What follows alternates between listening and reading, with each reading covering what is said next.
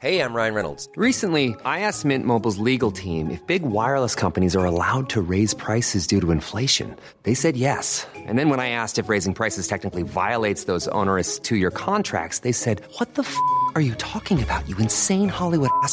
So to recap, we're cutting the price of Mint Unlimited from $30 a month to just $15 a month. Give it a try at mintmobile.com slash switch. $45 upfront for three months plus taxes and fees. Promo rate for new customers for limited time. Unlimited more than 40 gigabytes per month. Slows. Full terms at mintmobile.com. A lot can happen in the next three years. Like a chatbot may be your new best friend. But what won't change? Needing health insurance. United Healthcare Tri Term Medical Plans are available for these changing times. Underwritten by Golden Rule Insurance Company, they offer budget friendly, flexible coverage for people who are in between jobs or missed open enrollment. The plans last nearly three years in some states, with access to a nationwide network of doctors and hospitals. So, for whatever tomorrow brings, United Healthcare Tri Term Medical Plans may be for you. Learn more at uh1.com. There's never been a faster or easier way to start your weight loss journey than with PlushCare. PlushCare accepts most insurance plans and gives you online access to board-certified physicians who can prescribe FDA-approved weight loss medications like Wigovi and Zepbound for those who qualify.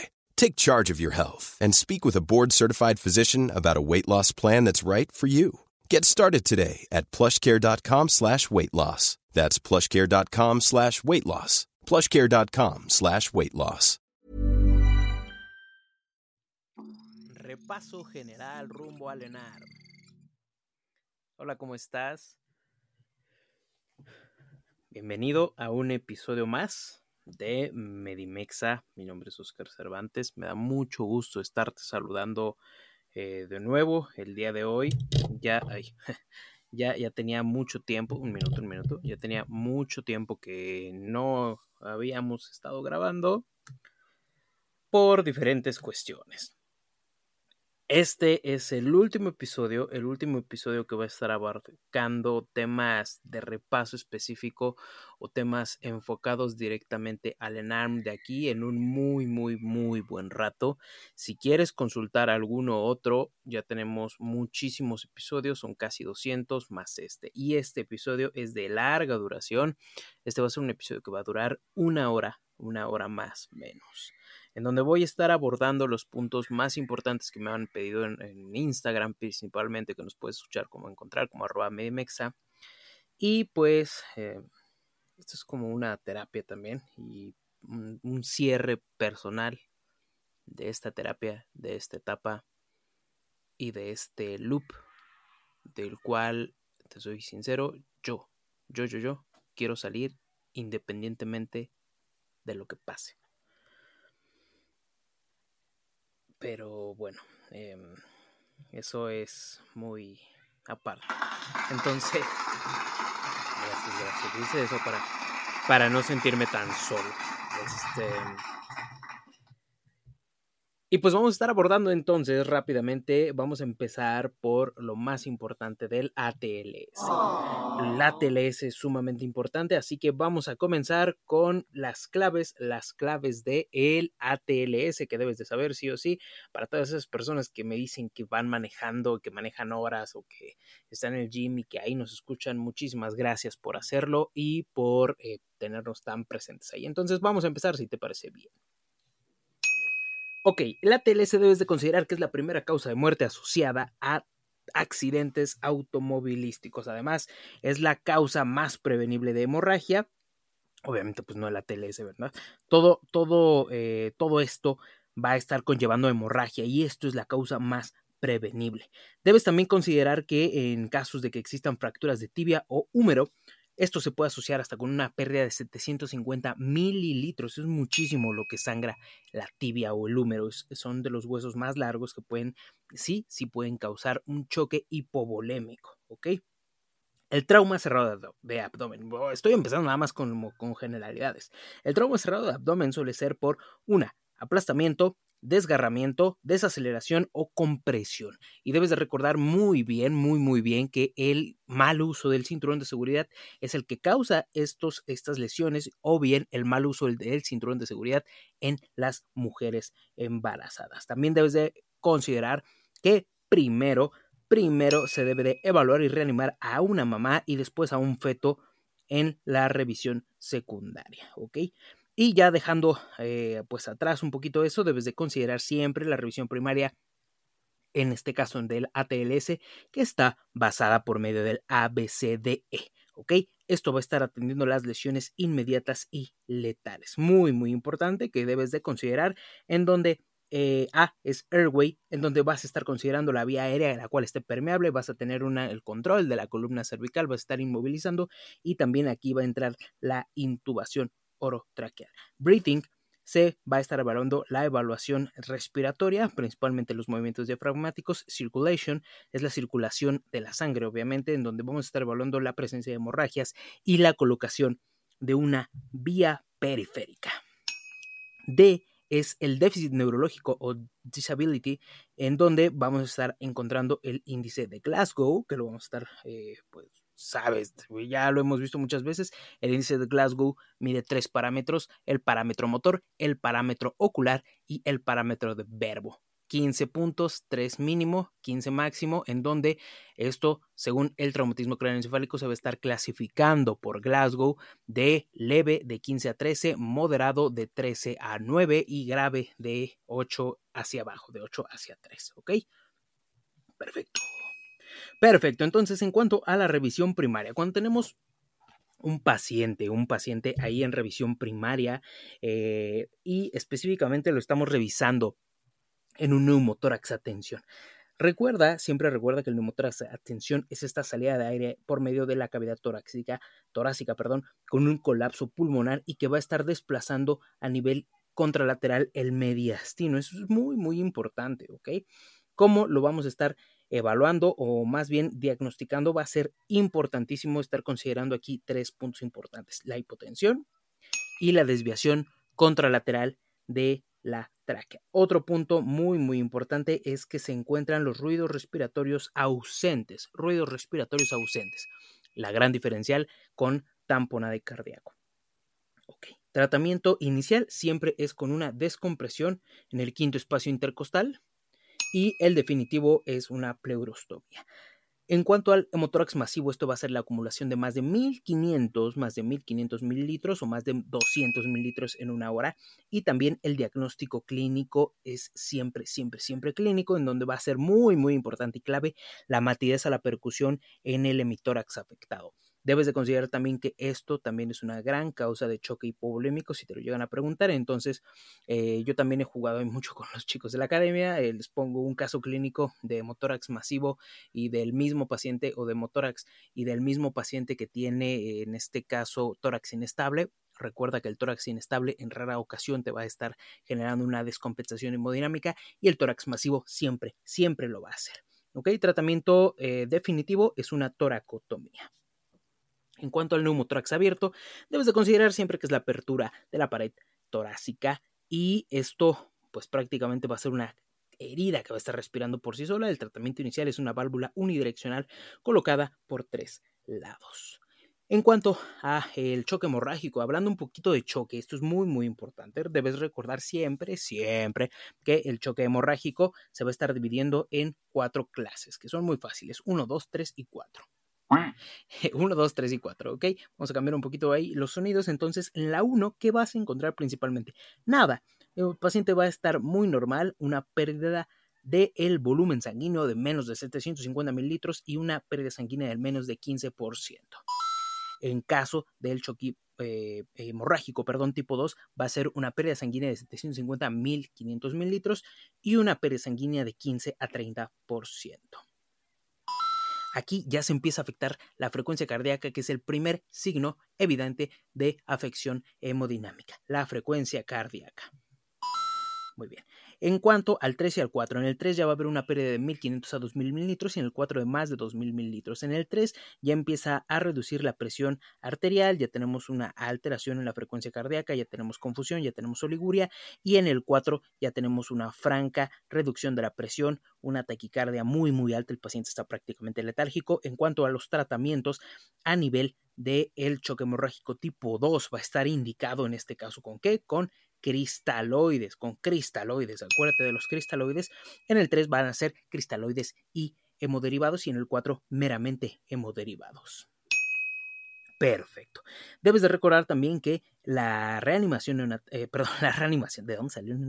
La reanimación en estos pacientes se debe de hacer por medio de cristaloides de 3 a 1, 3 mililitros de cristaloide por cada mililitro de sangre perdida en ese momento. Es muy importante que estos pacientes tengan dos vías de acceso venoso con un calibre mínimo de 16 a 18 French, ¿ok? como te puedes dar cuenta, vamos volando, señores, vamos volando. prácticamente la escala de coma de Glasgow, que ya la estuvimos viendo, va a ser muy, muy importante el traumatismo cráneoencefálico. Ya quedamos cómo se va a estar clasificando el traumatismo cráneoencefálico en cuanto a leve, moderada y grave. Entonces, en este caso, también debes de recordar que una apertura ocular va a ser eh, vamos a estar evaluando cuatro puntos, la apertura, eh, perdón, la respuesta verbal va a estar evaluando cinco puntos y la respuesta motora va a estar evaluando seis puntos, ¿ok? Perfecto. Eh, continuando con el, traumatismo de tórax. En el traumatismo de tórax ya habíamos dicho, ya habíamos platicado un poquito del tamponamiento cardíaco. El tamponamiento cardíaco es esta acumulación de sangre a nivel pericárdico que va a estar dificultando el llenado de las cavidades. Eh, principalmente a nivel diastólico. Aquí es muy importante la triada de Beck. La triada de Beck se va a estar componiendo por medio de incurgitación yugular, hipotensión y disminución de los ruidos cardíacos. El diagnóstico confirmatorio va a ser por medio de un FAST, de un eco fast. Y te lo iba a preguntar, pero dije, no, mejor sí les decimos, un eco fast. Tratamiento definitivo va a ser por medio de una toracotomía o bien por una ventana pericárdica. En cuanto al tórax inestable, debes de considerar, como ya te estaba eh, mencionando anteriormente, que es una fractura de dos o más costillas. Estas van a ser continuas y en este caso en la clínica va a haber dolor al movimiento respiratorio, movimiento asimétrico. Sin embargo, esto no va a estar comprometiendo el estado hemodinámico del paciente. Un, hemotora, un, perdón, un tórax inestable casi siempre va a estar generando un hemotórax en estos pacientes. Ya llevamos 10 minutos y creo que ya avanzamos bastante, bastante. Estoy como gorda en tobogán, señores. Ok, continuando con el trauma abdominal. El trauma abdominal lo podemos dividir entre cerrado ajá, y penetrante o abierto. Lo mismo. Ok, en cuanto al trauma cerrado, el trauma cerrado va a estar afectando principalmente algunos órganos. ¿Cuáles son estos órganos? Principalmente va a estar afectando el vaso. Posterior a eso va a estar afectando el hígado. Debes de considerar que el traumatismo cerrado de abdomen va a estar afectando principalmente ¿qué? el vaso. El trauma abierto se puede dividir, según su etiología, eh, por herida de arma blanca o bien por herida de arma de fuego. Cuando se genera por herida de arma blanca, el principal órgano afectado va a ser el hígado y cuando se genera por una herida de arma de fuego, el principal órgano afectado va a ser el intestino delgado. ¿Cómo vamos? ¿Vamos bien? ¿Te sientes bien? ¿Con todo? Muy bien, porque no, hombre, yo ando con Tokio. ¿eh? Ok, tenemos que ver entonces si es cerrado o abierto y si existe una estabilidad hemodinámica o no existe la estabilidad hemodinámica. Principalmente, debes de considerar algo muy, muy, muy importante. En el caso de los traumatismos eh, abiertos que son de etiología de este, perdón, perdón, el traumatismo eh, por arma de fuego, cuando son por un traumatismo por arma de fuego, siempre, siempre, siempre estos pacientes, ya te dije, van a estar afectados principalmente el intestino delgado y siempre es una indicación directa de la parotomía, ¿ok? es, una indicación directa de la parotomía. Entonces, esto es una indicación directa de la parotomía. ¿Cuáles son estos datos de alarma? ¿Cuándo vamos a pasar a estos pacientes directito a la parotomía sin preguntarle nada? Cuando tenga un paciente un trauma cerrado con un FAST positivo y está inestable. ¿Ok? También, ¿cuándo vamos a pasar a un paciente a la parotomía? Cuando tengamos una peritonitis o aire libre en cavidad herida de arma de fuego, también una herida de arma blanca más hipotensión o alteración hemodinámica, o evisceración, evidentemente, o que el ataque nos diga que existe un compromiso a ese nivel. En cuanto al traumatismo cerrado de abdomen, un traumatismo cerrado de abdomen depende si tiene también estabilidad hemodinámica o no. Si, si hay estabilidad hemodinámica, es la única, la única indicación prácticamente de estar generando una y si no hay estabilidad hemodinámica, lo primero que se debe hacer es un ECOFAST. Y si no hay ECOFAST, lo siguiente sería un lavado peritoneal diagnóstico, en donde va a ser diagnóstico con más de 100.000 eritrocitos, más de 500 leucocitos o bien una tinción gram positiva. ¿Cómo vamos? ¿Hasta ahí bien? Espero que sí, porque de verdad que vamos muy, muy rápidos. En cuanto al traumatismo cráneoencefálico. El traumatismo cráneoencefálico ya habíamos platicado un poquito que va a estar hablando de una contusión, va a ser principalmente eh, accidente automovilístico que se puede dividir en leve, moderado y grave. Debes de considerar también que la clínica se va a estar basando en cómo esté afectado el encéfalo. Recuerda que siempre debes de eh, dividir que puede haber una fractura tanto en la bóveda craneal como en la base de cráneo o también una lesión intracerebral en donde vamos a tener alteraciones ya sea intraparenquimatosas, subaracnoideas, ya sea también eh, epidurales, subdurales, por ejemplo, ahorita lo vamos a ver, ya lo salió Lolita por ahí, entonces vamos a estar viendo principalmente cuando tenemos alguna alteración en, eh, a nivel óseo, principalmente en el piso, en el piso. Cuando tenemos una alteración en la base del cráneo, en el piso del cráneo, esto se va a estar dando cuando tenemos una alteración a nivel anterior con una equimosis periorbitaria y rinorraquia. Cuando tenemos una alteración a base media, tenemos una equimosis retroauricular y otorraquia. Debes de considerar que la, la equimosis perdón, retroauricular es el signo de Battle. O bien puede existir también anisocoria y hemipalesia contralateral, que esto es característico de una herniación uncal. Debes de considerar muy muy importante que el TAC es el gold estándar en estos pacientes. ¿Cuándo se debe de pedir TAC? Cuando tenemos un Glasgow que no recupera menos de 15, obviamente fractura de base de cráneo expuesta, el paciente ya vomitó más de dos veces o el paciente tiene más de 65 años y tiene estas lesiones. Y vamos a pasar entonces con las lesiones a nivel de cerebro. Las lesiones a nivel de cerebro, bueno, de frecuencia, de las más frecuentes, la más frecuente es el hematoma subdural. En este caso es un sangrado venoso de los vasos superficiales de la corteza cerebral. ¿Y cómo lo vas a estar identificando? Es el clásico en forma de plátano o semilunar o en forma de os. ¿Por qué? Porque va a estar afectando entre la dura madre y la aracnoides y todo ese drenaje venoso se va a estar acumulando. Cuando tenemos una hematoma intraparenquimatoso, esta es la segunda más frecuente y prácticamente por lesiones a nivel de los lóbulos frontales. Esto va a ser en medio del parénquima. Ahí vamos a tener la sangre contenida y el hematoma epidural va a ser prácticamente con una forma, eh, pues como conocen tal vez de un limón o biconvexa, principalmente a nivel temporal. Y esto es porque vamos a tener una acumulación de sangre a nivel de la dura madre y a nivel del el cráneo. ¿ok? Espero que hasta ahí haya quedado bien, haya quedado claro. Eh, vamos a hablar un poquito de las metas del manejo de traumatismo cráneoencefálico. ¿Cuáles son estas metas? Eh, que tengamos una presión arterial sistémica de más de 100, que tengamos una glucosa de 80 a 120, que tengamos una hemoglobina de más de 7, que tengamos una presión arterial de oxígeno y una presión de CO2 de 100 y de 35 a 45 y una oximetría de 95%. Debes de considerar siempre, siempre, siempre que dentro de las metas principales en el traumatismo cráneoencefálico es mantener perfundido y oxigenado al cerebro. Es, es la meta principal en estos aspectos, ¿ok? Eh, vamos a hablar un poquito de las fracturas mandibulares. Debes de considerar también que eh, pues, estas se pueden dividir en tres principalmente. Se van a estar dividiendo en Lefort 1, Lefort 2 y Lefort 3. Bien difíciles. La Lefort 1 es la más común y va a ser horizontal desde el septum nasal hasta los ápices dentarios. La Lefort 2 va a ser en segundo lugar y esta va a ser piramidal desde, el puente nasal a través de los procesos maxilares, perdón, y Lefort 3 va a iniciar con suturas nasofrontales y frontomaxilares hasta el piso de la órbita. ¿Cómo vamos? ¿Cómo vamos, señores? Espero que bien. Eh, vamos a hablar un poquito de un tema que tal vez eh, no hemos hablado, creo que nunca aquí, pero ya, ya he, visto que se pregunta bastante. Y este tema es la hipotermia, ¿ok? La, eh, la tema.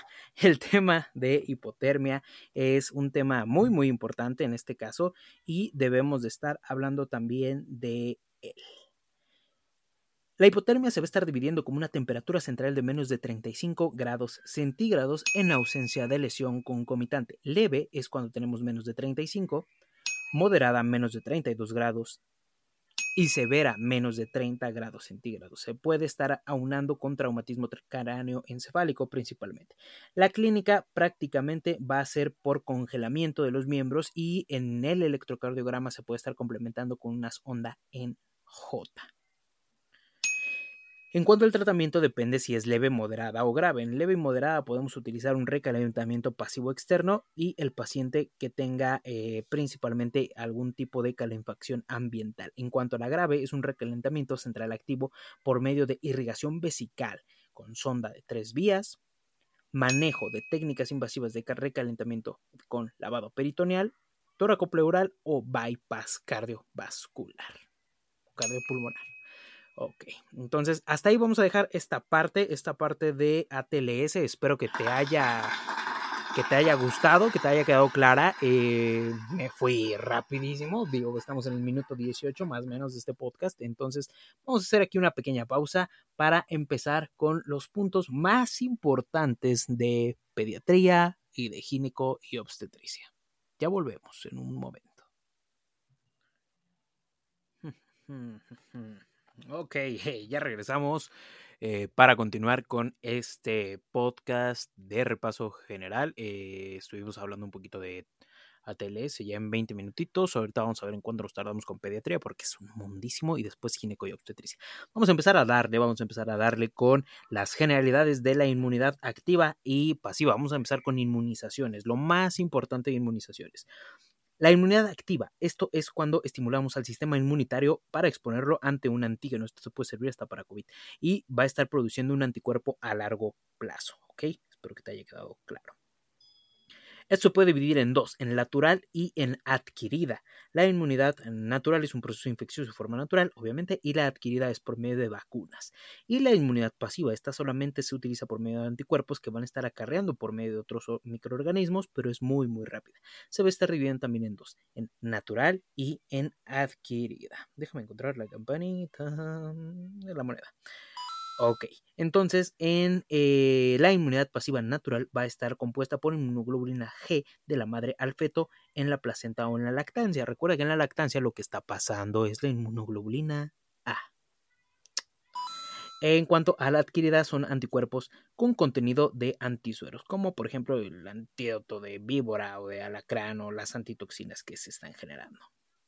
Vamos a ver rápido cuáles son los virus atenuados. Los virus vivos atenuados o atenuados van a ser principalmente la vacuna de SRP, la varicela, Sabin, BCG y rotavirus. Prácticamente todas estas vacunas están eh, contraindicadas en las mujeres embarazadas o en inmunodeprimidos y la SRP es la única, la única vacuna viva atenuada que se puede aplicar en personas enfermas con virus de VIH. ¿Por qué otra vez moneda? Dios. Campana. En cuanto a la vacunación con virus inactivados o muertos son derivados de microorganismos que van a estar manteniendo este epítopo o proteínas. ¿Ok? ¿Cuáles son estas? La DPT, el neumococo, influenza, hepatitis A o rabia. Y por último, las partículas recombinantes virales van a ser la hepatitis B y la vacuna del VPH. Perfectísimo. Entonces, vamos a comenzar a hablar de las generalidades. Vamos a comenzar a hablar primero con el esquema nacional de vacunación. El esquema nacional de vacunación que, eh, que ya sabemos porque eh, que todo el mundo se sabe, pero que sin la modificación que se hizo en este año, que aún no es meramente oficial, pero vamos a estar viendo este esquema de vacunación, por así decirlo, 2018-2020, ¿no? El viejito. ¿Cuáles son las dos vacunas? ¿Cuáles son las dos vacunas que se van a estar aplicando al nacimiento? Dímelo tú. Va a ser la BCG y la hepatitis B. Muy bien. A los dos meses vamos a estar aplicando la vacuna de hepatitis B, pentavalente, rotavirus y neumococo, ¿ok? Y vamos a irnos aquí de acuerdo a las vacunas y cuál es su esquema principalmente. Hepatitis B se va a estar aplicando al nacer, a los 2 meses y a los 6 meses, pero cuando tengan menos de 2 kilos, 0, 2, 4 y 6 meses. Pentavalente se va a estar aplicando a los 2, 4, 6 y 18 meses. Rotavirus se va a estar aplicando a los 2, 4 y 6 meses. Y neumococo a los 2 y 4 meses y posteriormente a ello el refuerzo al al año, así es, muy bien, al año, eso es. Eh, en cuanto a la influenza, esta va a ser la vacuna que se va a estar aplicando a los seis meses con un refuerzo a los siete meses de edad y posteriormente cada año. La BCG debes de considerar que es la única vacuna que se va a estar aplicando solamente al nacer, a los cero meses, por así decirlo. La SRP, la SRP se va a estar aplicando a los 12 meses o al año y a los 6 años de edad. Y posteriormente la vacuna del BPH. La vacuna del BPH se va a estar aplicando a los 11 años de edad. Prácticamente acabamos de cubrir todo el esquema básico de vacunación eh, con algunas excepciones como Sabin. Sabin se va a estar aplicando en la primera jornada nacional de salud. Posteriormente a dos, a dos dosis previas, debe de haber siempre dos dosis previas de pentavalente celular y en niños de 6 a 59 meses. Otra vacuna que no se encuentra ahí, pero que sí la preguntan, y yo eh, te lo puedo decir, lo he visto, lo he visto con mis propios ojos, eh, es la vacuna contra varicela. La vacuna contra varicela se va a estar aplicando más o menos como la SRP al año y el refuerzo va a ser a los 4 y 6 años, varicela. Y la vacuna del virus de hepatitis A, esto principalmente en niños que acuden a guardería, también la de varicela, y no está incluida en el esquema nacional, pero sí se llega a preguntar, la vacuna de virus de hepatitis A debe ser aplicada al año de edad nada más una pequeña dosis. Ok, ahora vamos a ver cuál es el cambio, porque, híjole, me, han dicho mucho, oye, ¿y cuál me aprendo? No sé, güey, o sea, no sé, la que te dé más paso, güey. Yo, yo toso así prácticamente, no sé, güey. ¿Cuál te aprendes? Las dos, eh, porque pueden ser potencialmente preguntadas las dos, ¿no? Este, ya no sabemos, nadie sabe nada, ni el pinche virus. Ok, ¿Cuál es el cambio que ocurrió en el esquema nacional de vacunación 2021? Prácticamente la hepatitis B se va a estar añadiendo a la pentavalente y se va a llamar hexavalente. Muy bien, se va a estar llamando hexavalente celular. Debes de considerar aquí que el cambio es que hepatitis B solitas y con BCG se van a estar aplicando al nacer y a los 2, 4, 6 y 18 meses es la aplicación de la hexavalente celular. Es lo que va a estar incluyendo en este caso el virus de hepatitis B. Aquí también te mencionan todo lo que te estoy mencionando, pero dentro de los principales cambios es ese, eh, que se va a estar incluyendo la hepatitis B como hexavalente. Se deben de aplicar nada más dos dosis de refuerzo, o bueno, dos dosis de rotavirus monovalente y la vacuna Sabin desaparece completamente. Aún no se encuentra dentro del esquema, sin embargo es muy importante que consideres que la varicela se sigue recomendando la aplicación al año y posteriormente a los 4 o 6 años y la hepatitis A eh, la aplicación al año de edad. Prácticamente esos son los cambios, son mínimos los cambios del, esquema nacional de salud 2021 y eh, pues te los quise mencionar. Entonces vamos a, a comenzar, vamos a irnos con los puntos más importantes de alguna de las vacunas, solamente puntos más importantes, así que vamos a ello. Ok, entonces vamos a estar platicando de los puntos más importantes de alguna de las vacunas. Entonces, principalmente la BCG. La BCG, acuérdate que es una bacteria, bacteria, es por medio de bacterias vivas atenuadas de Mycobacterium bovis. Mycobacterium bovis, ¿ok? Así es. ¿Qué eh, va a estar previniendo la enfermedad diseminada de tuberculosis y las principales contraindicaciones es que se encuentren eh, procesos de inmunocompromiso, principalmente, o que sean niños menores de 2000 gramos, principalmente. Donde se va a estar aplicando es intradérmica, esta es intradérmica a nivel del deltoides derecho. Eh, debes también considerar que no se debe de utilizar algún tipo de antibiótico o algo por el estilo en cuanto a su principal complicación que la guía, el manual de vacunación va, va a estar marcando que es la linfadenitis regional. En cuanto a la hepatitis B. La vacuna de hepatitis B, de virus de hepatitis B, se va a estar dando mediante por los antígenos de superficie de hepatitis B. ¿Cuándo ¿Cómo se va a estar indicando? Ya lo estábamos mencionando, a los 0, 2 y 6 meses, si pesa más de 2 kilos, y si pesa menos de 2 kilos, a los 0, 2, 4 y 6 meses. Perfecto, perfecto. Ok. En este caso, también debes de considerar el perfil inmunológico de la madre, que sea eh, en este caso principalmente con antígeno de superficie de virus de hepatitis B positivo. Si esto es así, se debe estar aplicando también la inmunoglobulina. ¿Cuáles son las principales contraindicaciones? Fiebre y enfermedad grave. Y dentro de las principales contraindicaciones también está anafilaxia. Es muy, muy importante ese cuadro de anafilaxia. En cuanto a la pentavalente, la pentavalente celular va a estar protegiendo contra difteria, pertusis, tétanos, polio y hemófilus influenza. Eso es muy importante. Eh, se debe estar indicando siempre el esquema es de 0, 2, perdón, es de 2, 4, 6 y 18 meses. No, 0, 2, 4, 6 y 18 meses, eh, no 0, no 0, eh, un error. Se va a estar aplicando intramuscular, principalmente en el muslo derecho. Y recuerda que en el nuevo esquema de vacunación va a estar cambiando. Eh, ya no va a ser pentavalente, va a ser hexavalente porque se va a estar incluyendo el virus de hepatitis B en esa vacuna. Perfecto. La vacuna de neumococo, recuerda que esto va a estar protegiendo contra infecciones contra estreptococo neumonía, que va a ser polisacáridos capsulares serotípicos específicos. En niños se va a estar aplicando, van a ser unas la vacuna que va a tener tres serotipos y en adultos va a tener 23 serotipos el esquema de vacunación va a ser a los 2, 4 y al año, 2, 4 meses y posteriormente al año de edad. En adultos mayores de más de 65 años debe ser una dosis única y posteriormente cada año. También debes de considerar que deben de aplicarse dos dosis de esta vacuna con un intervalo de 5 años en pacientes que tengan asplenia principalmente o nefropatías. ¿Cómo se va a estar aplicando? A nivel intramuscular.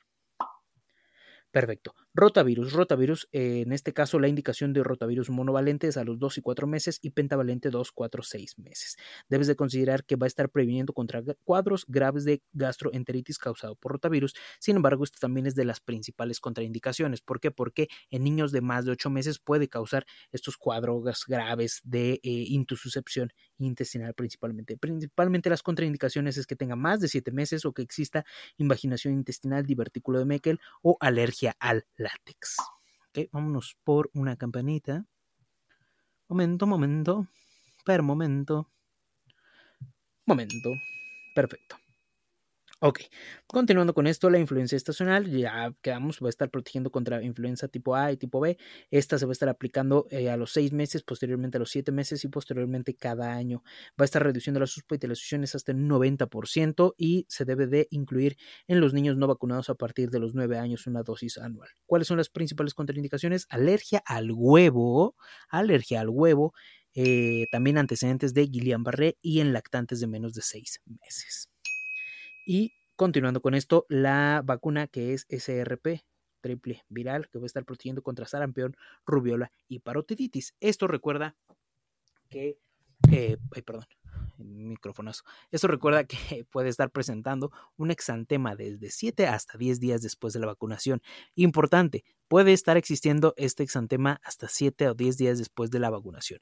Dentro de esto debes de considerar que eh, las indicaciones es que la primera se lleve a cabo al año y posteriormente el refuerzo a los 6 años. Contraindicaciones principalmente alergia al huevo, a la polimixina y a la neomicina, embarazo o Guillain-Barré.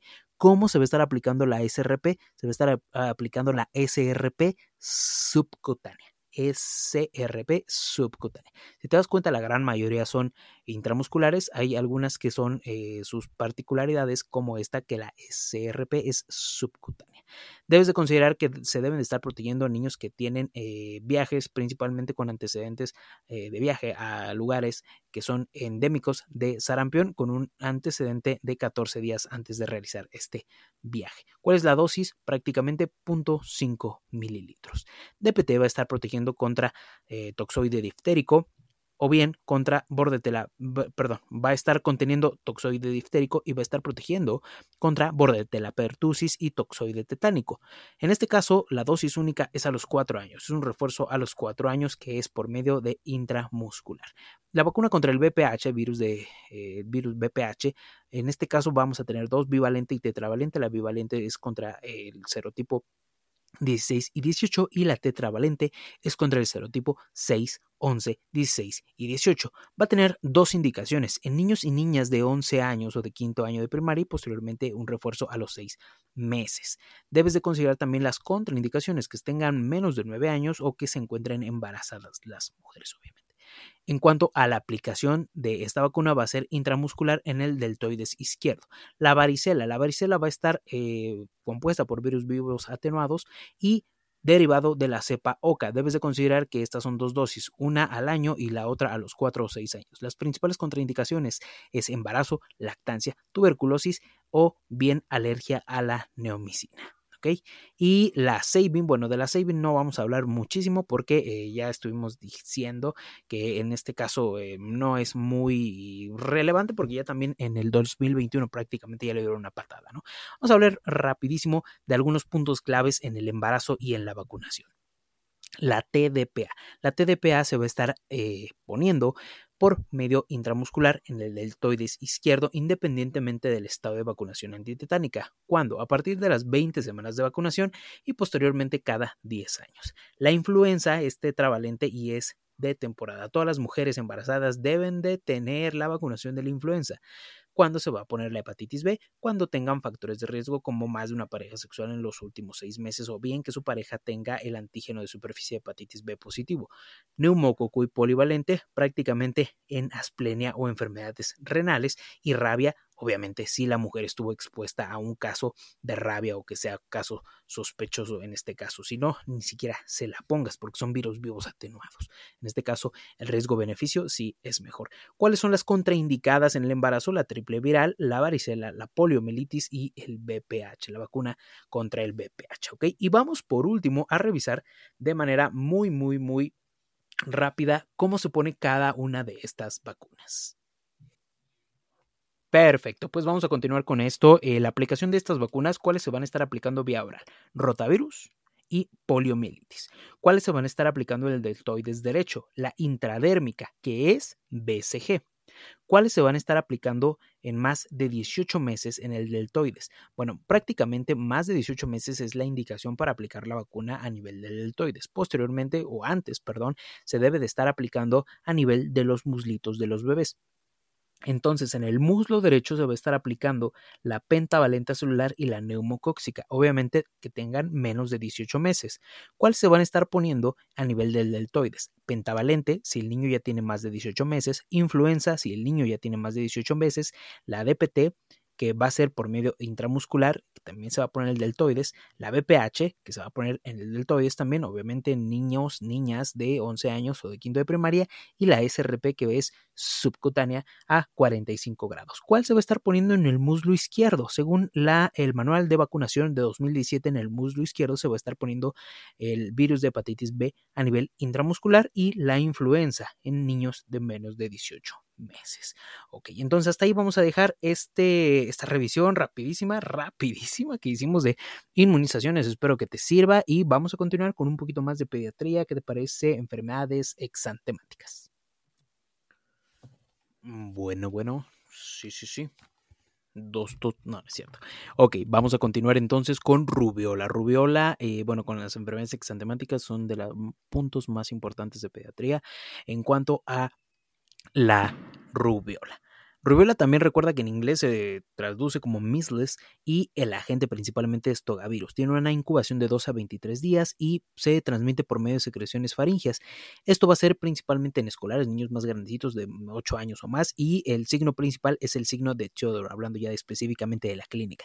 Esto va a ser característico por medio de adenopatías retroauriculares muy dolorosas y va a estar iniciando a nivel de cara y tronco. Se va a estar generalizando rápidamente y en dirección cefalocaudal. También debes de considerar muy muy importante que siempre va a haber estas adenopatías retroauriculares. Esto prácticamente es la clave diagnóstica de estos pacientes raras veces se llegan a descamar estas, eh, estas, lesiones y es muy común aquí que se presenten las manchas de Forchheimer, que van a ser a nivel, eh, van a ser manchas o petequias a nivel del paladar blando cómo se va a estar generando el diagnóstico prácticamente es clínico y en mujeres gestantes se debe de estar considerando la determinación de IgM o de PCR.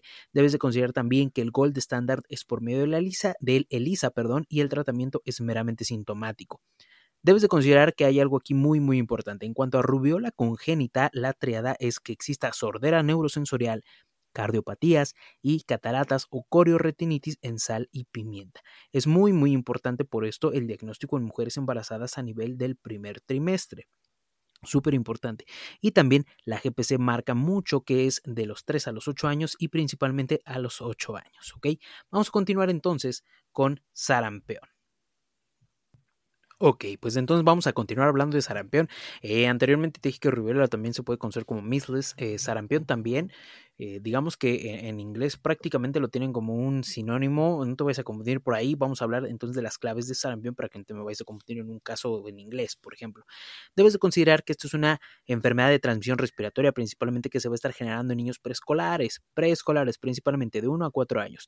Va a estar generándose por un paramixovirus, el paramixovirus es característico del sarampión, es un, es un paramixovirus, y en este caso van a estar siendo generadas por medio de fases. La fase preeruptiva, aproximadamente 5 días, vamos a tener manifestaciones oculares o eh, a nivel del eh, estado general.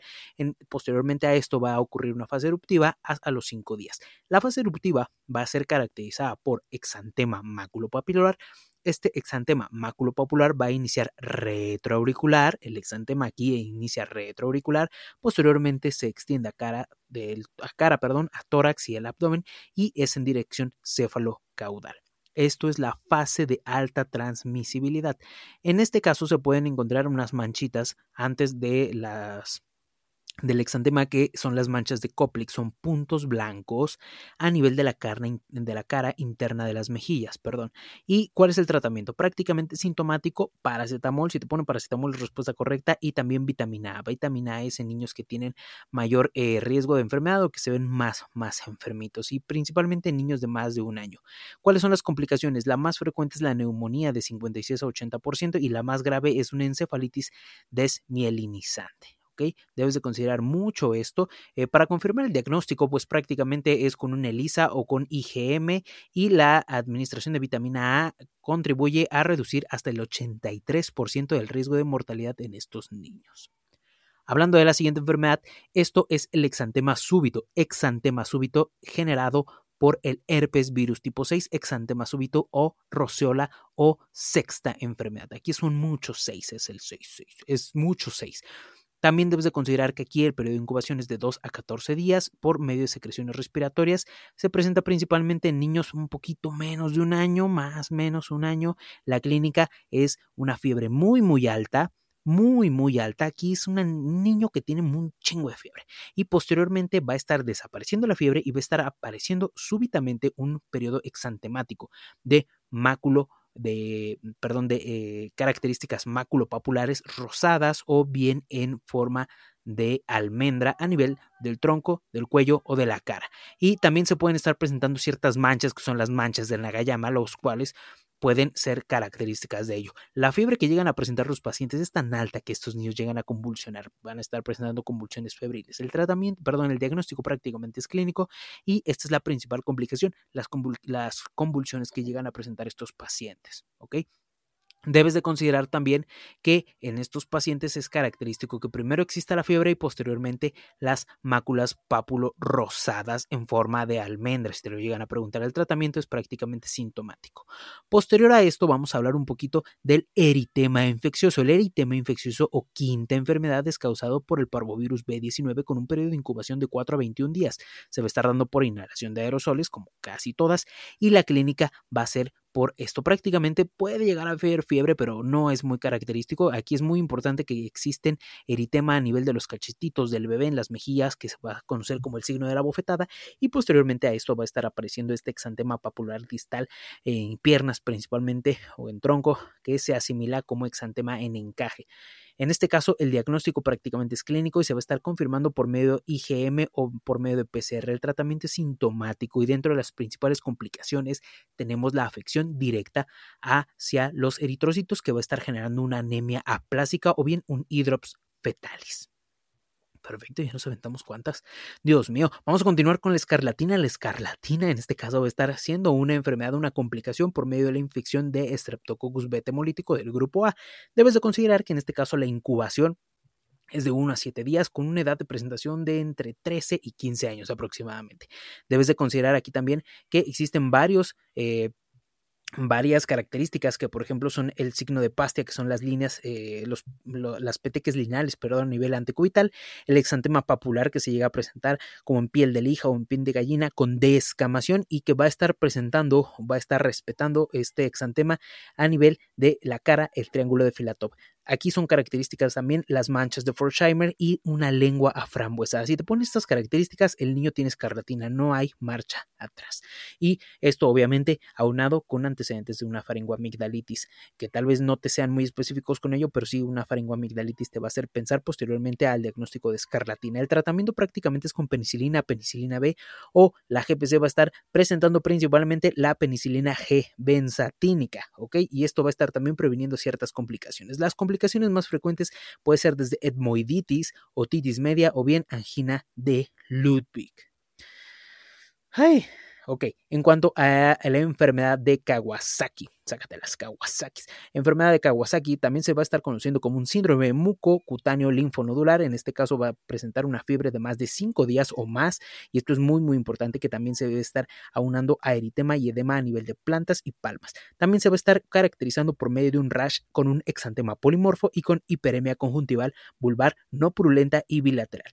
Debes de considerar aquí también que se llega a presentar una lengua eritematosa o en fresa y aquí es muy característico la linfadenopatía cervical, la cual tiende a ser unilateral. El tratamiento prácticamente es con aspirina e inmunoglobulina intravenosa dentro de los primeros 10 días y aquí es muy importante tener en cuenta los criterios, si no los conoces te los digo, los criterios de Kobayashi. Los criterios de Kobayashi es principalmente van a estar siendo por medio de los riesgos de complicaciones en donde vamos a estar midiendo diferentes puntos. Si nunca los habías escuchado, no te preocupes, cada uno va a estar evaluando dos, dos puntos y algunos un punto. Los que van a estar evaluando dos puntos, estos criterios de Kobayashi van a ser que tengamos un sodio sérico obviamente de menos de 133 mil equivalentes, que sea de menos de 4 días de enfermedad y más de 80% de neutrófilos. ¿okay? El tratamiento es prácticamente el que te dije, de primera línea, de primera línea es el ácido de salicílico y posteriormente a ello la inmunoglobulina IB. ¿ok? ¿Todo bien? ¿Todo bien? ¿Cómo vamos? En cuanto a la varicela, la varicela debes de considerar que también se va a estar generando por el virus varicela zoster o herpes virus tipo 3 y es principalmente en niños, principalmente menos de 10 años. ¿Cómo se va a estar caracterizando por esto? Pues va a ser una distribución de vesículas y también posteriormente a las vesículas estas se a romper y van a estar generando pápulas, vesículas y costras como un patrón en cielo estrellado. La varicela es la única que se va a estar caracterizando por ser muy, muy, muy pruriginosa y las vesículas, como ya te lo había dicho, posteriormente eh, también te lo pueden describir como gotas, vesículas en gota de lluvia. Estas llegan a desaparecer aproximadamente entre una a tres semanas y el diagnóstico es meramente clínico con antecedentes que se pueden confirmar de acuerdo al caso. Debes de considerar que esta enfermedad es, eh, se debe de considerar como de aviso epidemiológico siempre el tratamiento. Si no hay riesgo de complicaciones, va a ser principalmente por medio de aciclovir y si, perdón, si hay riesgo de complicaciones es principalmente por aciclovir y si no hay riesgo de estas, principalmente sintomático con paracetamol, con paracetamol, ¿ok? Muy bien. Eh, vamos a continuar. Tal vez estas ya no sean muy, muy exantemáticas, pero si las llegan a mencionar, en la guía de práctica clínica. La mononucleosis, la mononucleosis es prácticamente causado por el virus de Epstein-Barr, herpes virus tipo 4, y la triada va a ser la fiebre, la linfadenopatía a nivel de la cadena cervical posterior y datos de faringitis. En este caso debes de considerar también que se van a estar presentando megalias como hepatoesplenomegalia o petequias a nivel del paladar blanco, blando, perdón, y tiene un periodo de incubación muy largo. En este caso, la mononucleosis tiene un periodo de incubación larguísimo de entre 30 a 50 días. Esto es muy, muy importante, ¿ok? Dentro del diagnóstico vas a estar tomando estos, eh, la triada que ya te había dicho, más que también se pueda presentar linfocitosis, presencia de linfocitos atípicos y una serología positiva para el virus de Epstein-Barr. El tratamiento es meramente sintomático con paracetamol y con reposo relativo. Y por último, te voy a hablar un poquito del dengue. El dengue va a estar siendo generada por, eh, por un perdón, por, es que ya la cabeza ya la traigo, pero y ah, me duele. El dengue se va a estar definiendo como tal, como una infección por medio de flaviviridae que es transmitida por medio del de, eh, mosquito Aedes aegypti, muy muy importante. Debe de haber antecedente de que el niño haya viajado o de que el niño sea, sea originario de una zona endémica de dengue, ¿ok? El periodo de incubación es cortito, prácticamente de 3 a 10 días y van a estar presentando una fase febril no grave que llega a ser pues nada más con fiebre y dolor de cabeza. Características, fiebre de más de 39 grados, cefalea con dolor retroocular y altral alergias, ¿ok?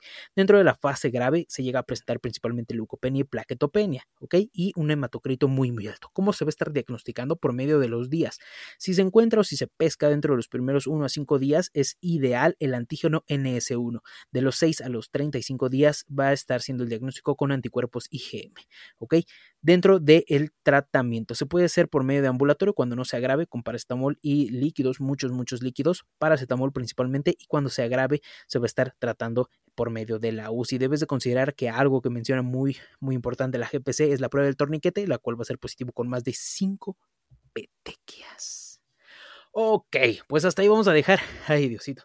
Así vamos a dejar este esta sección de enfermedades exantemáticas. Ya nada más vamos a ver algo rapidísimo de neonatología para terminar de hablar de pediatría. Mm, pues es difícil como abordar todo. No, no voy a abordar todos los temas médicos en este momento. Llevamos prácticamente 50 minutos. Espero que lo estés escuchando todo y pues si no, no te preocupes. Vamos a hablar un poquito más de neonatología y posteriormente para pasar a ginecología y obstetricia solamente algunos temas muy claves. Ok, pues vamos a continuar con pediatría. Vamos a estar revisando eh, muchísimos temas, muchísimos temas de neonatología. Si algo te van a preguntar, los temas más importantes es lo que estamos viendo en este momento. Ay, Dios mío, la balacera. Em, y en este caso vamos a estar hablando un poquito de reanimación neonatal. Muy bien, vamos a estar hablando de ello. En cuanto al algoritmo, debes de considerar que al nacimiento se deben de hacer primero tres preguntas. Si el niño es de término, si eh, tiene tono y si está llorando. Si esto es así, se debe de posicionar junto a la madre, calentar y de secar y estimular. Si esto no es así, se debe de calentar, de posicionar la vía aérea y de secar y estimular. ¿En dónde? En la eh, en la cuna de calor radiante principalmente, idealmente. Eh, posteriormente a esto debemos de estar evaluando la frecuencia cardíaca. Si es de menos de 100, si esto es así, que amerita eso, ventilación a presión positiva. Si esto continúa de menos de 100, ¿qué amerita eso? Debemos de verificar que la ventilación a presión positiva está dada correctamente y si hay movimientos eh, efectivos a nivel torácico. Si esto es así, debemos de estar corroborando de nuevo la frecuencia cardíaca y si esto, mm, ver la frecuencia cardíaca, si llega a caer a menos de 60, lo que se debe de indicar de manera principal es que el niño se intube. Debes de recordar que principalmente las lesiones están, bueno, la característica de estas enfermedades o de cualquier enfermedad que se puede estar provocando por un mal eh, uso del algoritmo es porque tenemos alguna eh, obstrucción o alguna eh, alteración a nivel respiratorio, ¿ok? Entonces primero debes de intubar y posteriormente iniciar las compresiones. Posteriormente se vuelve a checar la frecuencia cardíaca y si sigue menos de 60 latidos por minuto se indica adrenalina y B. Debes de considerar que el periodo más vulnerable para la hipoxia es principalmente en el trabajo de parto, hasta 85%, más menos. Eso en cuanto aventándonos rapidísimo el algoritmo de reanimación neonatal, debes de considerar en cuanto al pensamiento, que el pensamiento temprano debe ser de menos de 30 segundos y el retardado, que debe ser el ideal que marca la GPC, debe ser de un minuto. En cuanto a las recomendaciones de las compresiones, las compresiones debes de recordar siempre que la relación ventilación compresión debe ser de tres, perdón, tres, eh, compresiones por una ventilación. Continuando con los algoritmos, los algoritmos dentro de los algoritmos más importantes en el neonato van a ser el APGAR. La escala de APGAR va a estar evaluando la apariencia, el pulso, la gesticulación, la actividad y la respiración. Va a ir del 0 al 2, en donde más eh, tengamos puntos va a estar mejor el niño. Un niño con 2, digamos con 10, que no existe, un Apgar de 10 va a ser que tenga apariencia, que esté rosadito, que tenga más de 100 latidos por minuto, que tose o estornuda, que tenga flexión generalizada, movimientos activos, o bien que tenga un llanto fuerte, muy, muy fuerte y regular. Regular, ¿eh? No irregular, irregular. Eh, posteriormente, otra escala importante es la escala de Silverman-Anderson, que esto va a estar evaluando la... Eh, el nivel respiratorio de los niños, entre más alta sea la Silverman-Anderson, la escala de Silverman-Anderson va a ser peor eh, la relación eh, respiratoria del niño. Esto va a estar evaluando los movimientos toracoabdominales, el tiraje intercostal, la retracción sifoidea, el aleteo nasal y el quejido respiratorio. En este caso, si llega a presentarse de más de 7, vas a estar considerándose como una enfermedad, eh, una enfermedad respiratoria severa y se va a estar indicando la ventilación mecánica del niño. Eh, ¿cómo vamos a checar la edad gestacional de esos chamacos? Pues la edad gestacional la vamos a estar checando por medio de eh, capurro, que va a estar compuesta por siete signos y por de estos van a ser dos neurológicos y cinco somáticos. Los dos neurológicos va a ser el signo de bufanda y la de caída en cabeza de gota. ¿Cuál es la mejor forma de evaluar la edad gestacional? Es el método de Ballard, ¿ok? Muy, muy importante. Y en cuanto a la edad gestacional, de pretérmino de menos de 260 días, de término de 260 a 294 días y de postérmino, ya paso de todo este, de más de 295 días. Ay, Diosito. Vamos a hablar un poquito de las lesiones extracanales que se llegan a generar principalmente cuando nacen a nivel de canal de parto o algo por el estilo. Son tres: el caput succedaneum, el cefalohematoma y la, y la hemorragia, perdón, la hemorragia subgaleal. El, el caput succedáneo va a ser por medio de la acumulación de suero a nivel de periostio y por eh, que se va a estar generando este, este aumento de sangre a nivel de la piel cabelluda. La localización se va a estar encontrando principalmente en contacto con el canal vaginal, principalmente el sitio de contacto con canal vaginal y se va a estar extendiendo más allá de las suturas. El cefalopatoma va a ser el acúmulo de sangre subperióstica entre la lámina de hueso y esto habitualmente no va a estar cruzando las suturas y si llega a ser algo un tanto pues, más grave, ¿por qué? Porque puede generar posteriormente algún cuadro de ictericia. Y la hemorragia subgaleal va a ser eh, una hemorragia a nivel de la cresta gali que puede condicionar un choque hipovolémico. Entonces ya revisamos algunas escalas importantes, algunos puntos bastante, bastante importantes, pero ¿qué te parece si hablamos un poquito de cuestiones que sí son fundamentales, que son sí o sí que son las enfermedades respiratorias del recién nacido, comenzando por el síndrome de aspiración meconial. Debes de considerar que el síndrome de aspiración meconial o que se genera en recién nacidos que son sometidos eh, a contacto con el meconio se va a estar generando principalmente por el, el aspirado del mismo meconio y va a estar generando una obstrucción mecánica. There's never been a faster or easier way to start your weight loss journey than with PlushCare. PlushCare accepts most insurance plans and gives you online access to board-certified physicians who can prescribe FDA-approved weight loss medications like Wigovi and Zepbound for those who qualify. Take charge of your health and speak with a board certified physician about a weight loss plan that's right for you. Get started today at plushcare.com slash weight loss. That's plushcare.com slash weight loss. Plushcare.com slash weight loss. Quality sleep is essential. That's why the Sleep Number Smart Bed is designed for your ever evolving sleep needs. Need a bed that's firmer or softer on either side? Helps you sleep at a comfortable temperature? Sleep Number Smart Beds let you individualize your comfort so you sleep better together. JD Power ranks Sleep Number number 1 in customer satisfaction with mattresses purchased in-store. And now save 40% on the Sleep Number limited edition Smart Bed for a limited time. For JD Power 2023 award information, visit jdpower.com/awards. Only at Sleep Number stores or sleepnumber.com. que puede estar dando una neumonitis química o bien puede estar generando un mecanismo de válvula a estos niveles, ¿ok? Debes de considerar que debe de haber líquido meconial y que principalmente estos niños deben de ser de, de postérmino o de sí, de postérmino. La clínica va a ser en, dentro de las primeras horas en donde se va a, va a estar apareciendo dificultad respiratoria y también se va a estar eh, encontrando taquipnea o estertores, ¿ok? Dentro de los factores de riesgo, eh, obviamente 60% llegan a ser asintomáticos, estos niños y se, las claves es prácticamente la clínica. ¿Cómo se lo vamos a ver eh, por medio de una radiografía? Pues prácticamente en medio de una radiografía vamos a encontrar atrapamiento aéreo y algunos datos de eh, infiltrados en parches. El tratamiento prácticamente llega a ser oxígeno, y en casos de eh, moderados o graves son eh, intervenidos con CPAP y ventilación mecánica. Prácticamente son la mayoría de estos niños, son a los que peor pues les va a estos niñitos. En cuanto a la asfixia neonatal, ¿qué es la asfixia neonatal? Cuando tenemos prácticamente se va a estar eh, generando por un inadecuado intercambio gaseoso o flujo sanguíneo que llega a generar hipoxemia. Esto se va a estar diagnosticando y definiendo porque tenemos un pH a nivel del cordón umbilical de menos de 7, una APGAR de menos de 3 y alteraciones neurológicas o daños eh, orgánicos en los niños. La clínica es esta que ya te dije, leve es que existe respuesta motora, moderada y convulsiones y severa es que el niño prácticamente está en coma. El tratamiento prácticamente es una hipotermia inducida, es una hipotermia terapéutica por 72 horas que es el tratamiento de elección en principalmente cuando se genera una encefalopatía hipóxico-isquémica que lo va a estar generando o detonando una asfixia neonatal. Vamos a seguir entonces hablando con eh, de estas enfermedades respiratorias del el recién nacido, una muy muy importante, es la enfermedad de membrana hialina. La enfermedad de membrana hialina es la dificultad respiratoria por la incapacidad de producir el surfactante. También se puede estar considerando como el síndrome de dificultad respiratoria del tipo 1, de tipo 1, perdón, o del recién nacido. Dentro de las etiologías que va a estar desencadenando esto es una producción del factor surfactante por medio de los neumocitos tipo 2. ¿Quiénes son los niños que van a estar eh, pues afectados? ¿Quiénes son los niños que van a estar afectados por esta enfermedad? Pues principalmente que tengan antecedentes la mamá de diabetes eh, materna o que no hayan recibido esteroides prenatales, ¿ok? Debes de considerar esto muy, muy importante.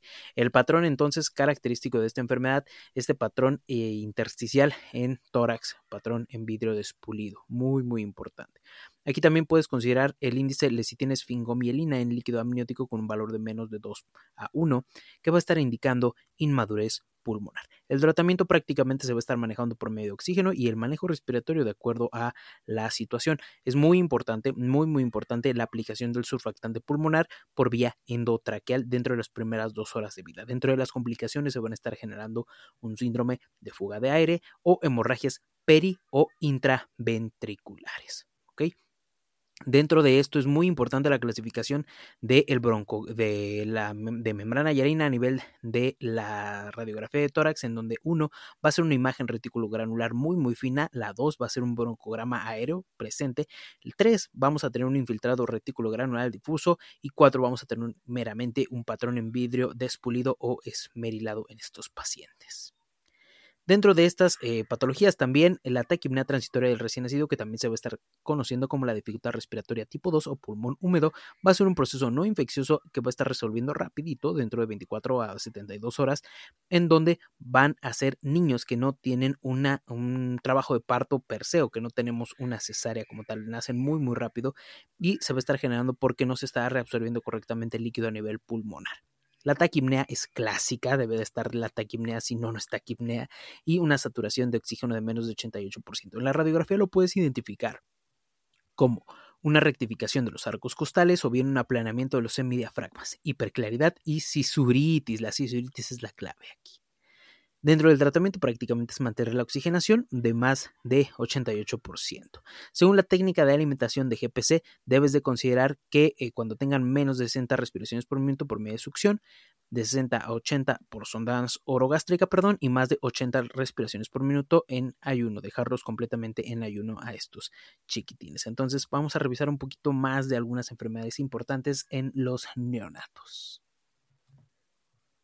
Ok, pues vamos a continuar entonces con tres temas más. El siguiente sería sepsis neonatal. Debes de considerar que esto se va a considerar como temprana y tardía. Temprana va a ser cuando tengamos una sepsis de menos de 7 días de vida. Va a ser la principal etiología E. coli y Streptococcus del grupo B o Agalactiae. En estos niños van a ser afectados principalmente niños prematuros o con hipoxia neonatal o bien que exista obesidad materna. En cuanto a la sepsis tardía, vamos a tener niños de más de 7 días de vida, principalmente que tuvieron estancias intrahospitalarias. La etiología principalmente va a ser por Streptococcus, eh, perdón, epidermidis y Staphylococcus aureus. Dentro de los factores de riesgo vamos a tener procedimientos invasivos, principalmente en la UCI o eh, alimentación perdón, eh, para enterar. Dentro de esto, el diagnóstico más importante para ambos es el hemocultivo. El hemocultivo es el gold estándar. Los auxiliares es que exista también leucopenia, trombocitopenia o leucocitosis. El tratamiento es prácticamente empírico durante la primera hora de sospecha. En cuanto a la temprana, el tratamiento de inicio va a ser ampicilina más gentamicina y en la tardía dicloxacilina más gentamicina. Vamos a hablar un poquito de enterocolitis necrotizante o necrosante. Debes de conocer que este es un proceso inflamatorio con necrosis coagulativa por isquemia o a nivel intestinal. La etiología principalmente va a ser por infecciones, principalmente por E. coli o Klebsiella, y va a ser muy común que se afecte ilion distal y colon proximal. La lactancia materna va a estar reduciendo hasta 70% de la generación de enterocolitis necrotizante. Dentro de los principales factores de riesgo van a ser niños prematuros, con un peso bajo o alimentación precoz, ventilación asistida o ruptura prematura de membranas.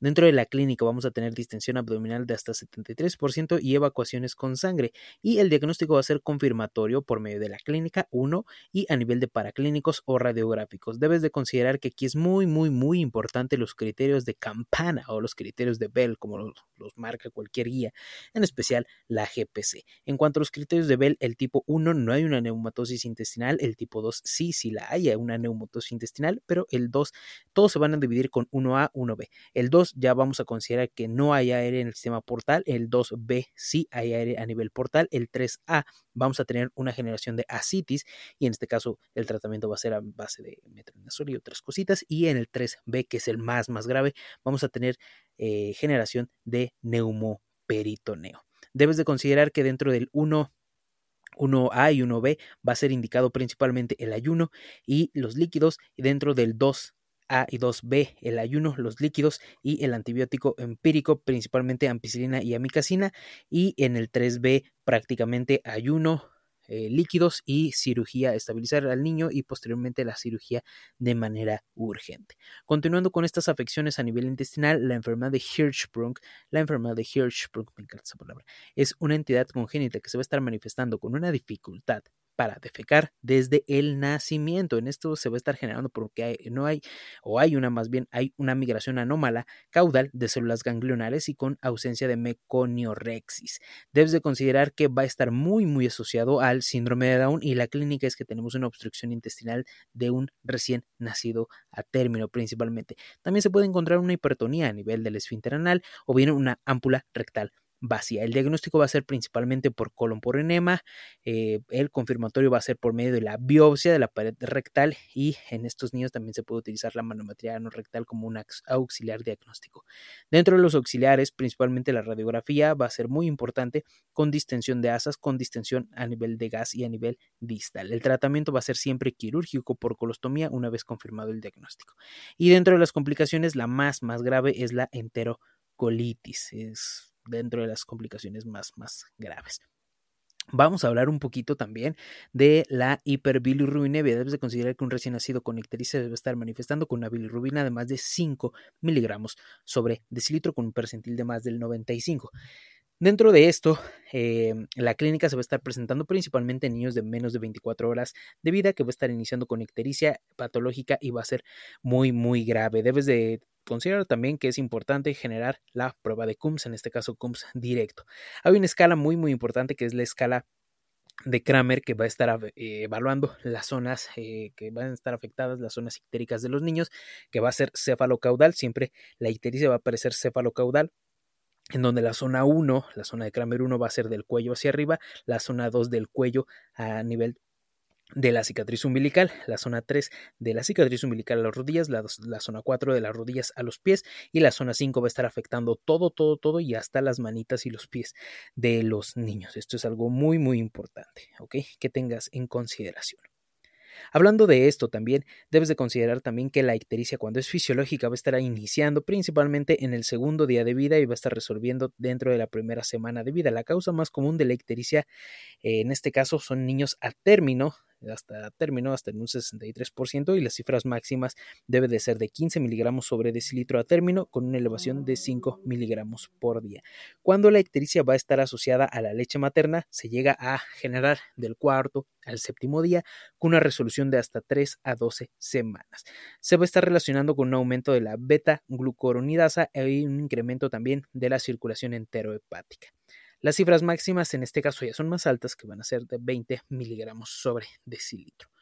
Cuando tenemos una hiperbilirrubinemia por medio de la incompatibilidad del grupo RH.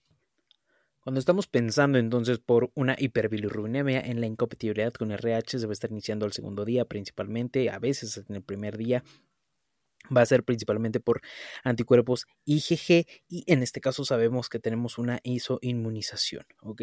Debes de considerar que va a ser una madre RH negativa y un padre RH positivo para considerar esto. La hemólisis va a estar generando una bilirrubina, perdón, elevada con un hematoquito bajo. La prueba de antiglobulina directa en recién nacidos o el CUMS directo en sangre umbilical. Se debe realizar una exsanguíneo transfusión ante signos clínicos de encefalopatía hepática perdón, encefalopatía aguda, ante signos clásicos de encefalopatía aguda es muy, muy importante. Y otras cosas pueden estar causando hiperbilirrubinemia, un TORCH, enfermedades como generadas por TORCH, obstrucción intestinal, sepsis o galactosemia. Eso es también importante que lo tengas en consideración. Ok, vamos a estar hablando, entonces ya estuvimos hablando muchísimas, muchísimas cosas de pediatría, tal vez no, eh, eh, pues no todo, digo, ya ya llevamos grabando, ya llevo grabando un poquito más de una hora, ya me duele bastante la garganta. Y eh, por último te quiero hablar de algo eh, importante, que sí es importante en cuanto al conocimiento del médico general de la displasia congénita de cadera. Esta es una normalidad a nivel de la articulación coxofemoral con una frecuencia más común, más, más, más común del lado izquierdo. Debes de considerar que hay un signo importante que es el signo de Galeas y el signo de Galeas se va a encontrar positivo, en donde vamos a tener esta asimetría a nivel de los pliegues de los muslos y de los glúteos. Debes de considerar también que se debe de evaluar Barlow y Ortolani y que estos sean positivos. O también otro importante, otro signo importante sería el de Trent-Lerenburg o el signo de Lloyd Roberts. ¿Ok? Eso es muy, muy importante. Debes de considerar también que Barlow va a ser la aducción de cadera y presión posterior que va a generar la luxación de la misma y Ortolani va a ser la abducción de la cadera y presión anterior que va a estar reduciendo la misma. Debes de considerar también que las férulas pueden asociarse a una necrosis avascular de la cabeza femoral. Y vamos a estar hablando un poquito de crecimiento y desarrollo, empezando ya para, para acabar principalmente con pediatría y darnos un saltito por ahí a gineco y obste, a ver si nos da tiempo y si no lo metemos en un episodio extra, pero vamos a hablar un poquito del el crecimiento y desarrollo, empezando principalmente por un prematuro sano. ¿ok? Debemos de considerar que esto vamos a estarlo clasificando como en extremo de menos de 28 semanas, muy prematuro menos de 32, tardío de 32 a 36 y muy, muy tardío, muy tardío, perdón, de menos de 37 semanas de gestación. ¿Cómo lo vamos a estar clasificando por el peso? Con un peso bajo de menos de 2.500, muy bajo de menos de 1.500 o extremadamente bajo de 1.000 gramos. Las metas de un prematuro sano, ¿cuáles son? Que tenga un peso diario que vamos a estar esperando que gane un promedio de 1.5 gramos por kilo día, una talla semanal de crecimiento de 0.8 centímetros a 1 centímetro y el perímetro cefálico cada semana de 0.5 a 0.8 centímetros. Debes de considerar también que el índice somatométrico es la prueba más sensible para evaluar el estado de salud de un recién nacido prematuro. Y con esos puntos claves vamos a terminar eso y nada más nos pasamos rapidísimo a algunos puntitos esenciales del crecimiento y desarrollo de los niños a nivel, obviamente, de pediatría. Bueno, vamos a continuar entonces con la, eh, los datos importantes de crecimiento y desarrollo. Eh, hablando específicamente de pediatría, te quiero comentar rapidísimo que este es un podcast que estoy grabando, que estuve grabando a lo largo de dos días. Es el, podcast, el podcast perdón, más largo que creo que hay. Y eh, pues por diferentes cuestiones, por el tiempo que ya encima, espero que te sirva porque sale hoy, precisamente hoy, viernes. Entonces vamos a continuar con control del niño sano. Debes de conocer que en los niños menores de 5 años van a estar recibiendo estas consultas, el número de consultas en los niños menores de 30 días. Los niños que tienen menos de 30 días van a recibir dos consultas de uno eh, de un mes, perdón, a un año, de 6 a 12, de un año a 4 años de una consulta cada mes y de 5 años van a estar recibiendo en adelante una consulta anual. Asimismo, ¿cuánto va a estar incrementando el peso en los niños? Debe de estar incrementando una semana, por ahí escuchas el sonido característico de la Ciudad de México, pero bueno, debe estar aumentando por semana en un periodo va a estar disminuyendo hasta el 10% dentro de la primera semana, ¿ok?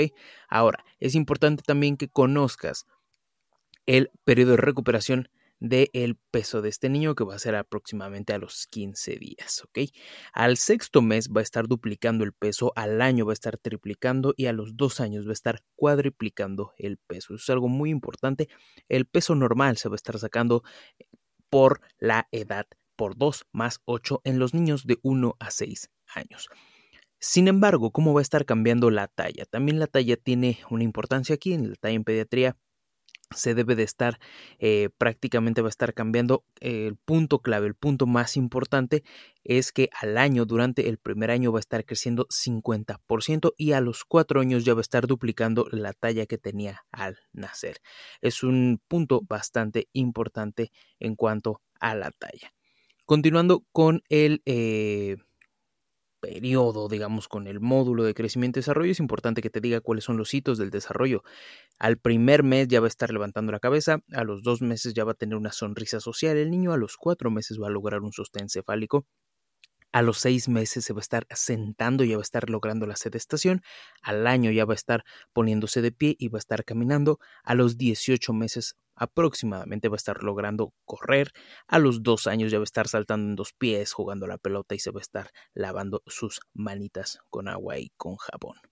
Eso es muy importante en cuanto a los hitos del desarrollo pero también es importante en este caso hablar de un poquito más de, de, desnutrición. Perdón. Hablando de desnutrición específicamente, debes de conocer que es un estado patológico específico y que es potencialmente reversible. Cuando se trata de una etiología primaria va a ser por una ingesta insuficiente y secundaria por una enfermedad orgánica. ¿Cuál es el estado, digamos, que, tiene el mayor índice de desnutrición? Es Chiapas prácticamente y en este caso el 40% de desnutrición se va a estar asociando a un nivel educativo bajo de la madre. Debes de conocer unos aspectos importantes que es el desmedro, que es la baja altura con respecto a la edad, y la emanciación, que es peso muy bajo con respecto a la altura. Dentro de eh, la desnutrición hay unas clasificaciones importantes, que es la clasificación de peso y edad, que sería la de Gómez, y la de peso y talla, que sería la clasificación de Waterloo. También debes de conocer cuáles son los signos universales de desnutrición, que es la, la dilución bioquímica, la hipofunción y la hipotrofia.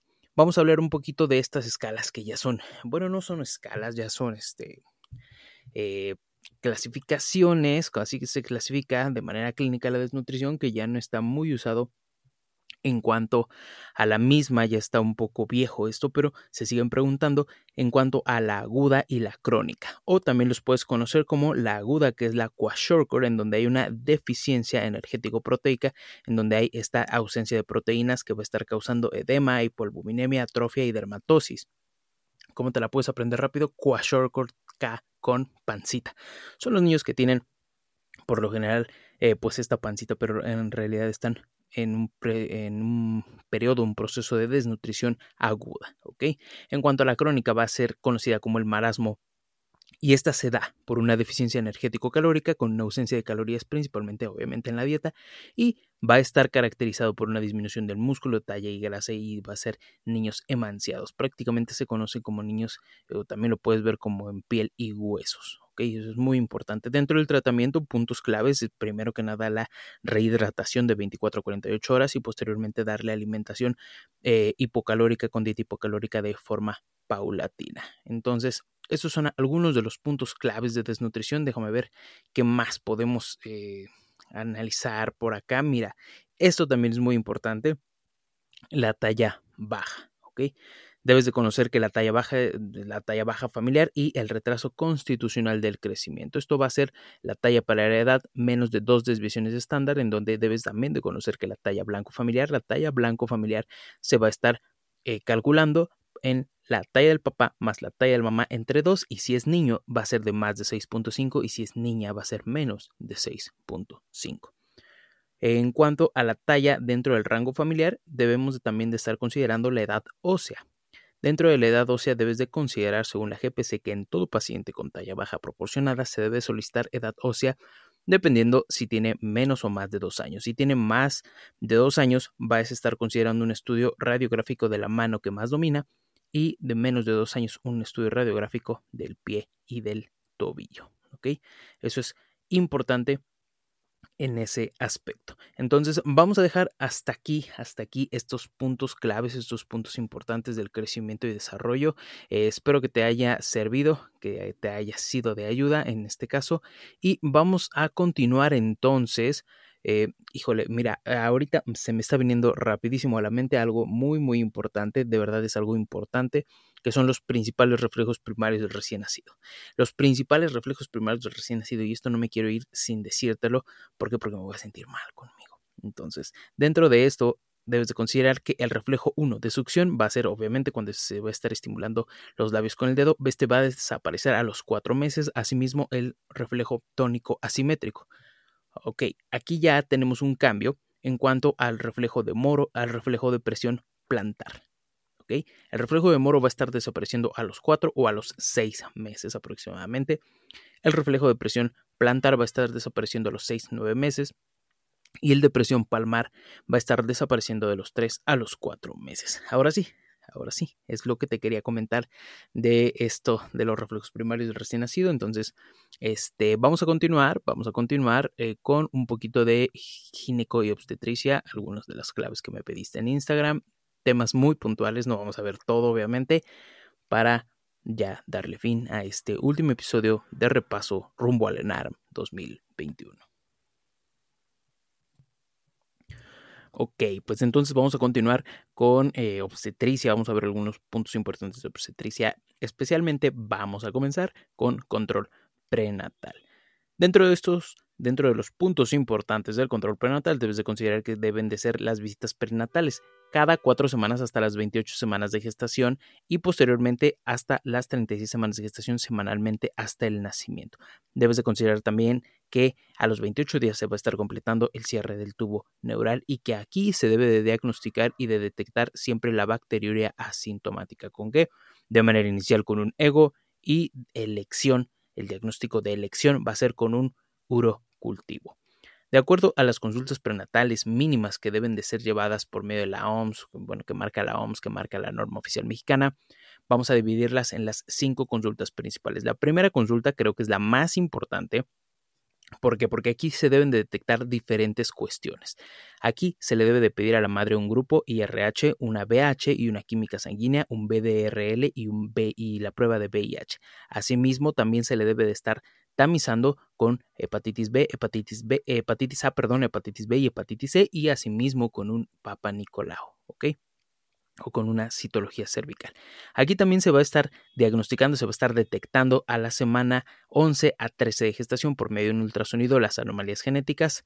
A la semana 12 y 16 más menos se le debe de estar pidiendo un ego o a la primera visita se le debe de estar pidiendo un ego para detectar la bacteriuria asintomática y un tamizaje para diabetes. Se le debe de estar pidiendo esta prueba de glucosa en ayuno, principalmente para ver si no tiene alguna alteración anterior o que posiblemente caiga en un factor de riesgo alto esta paciente.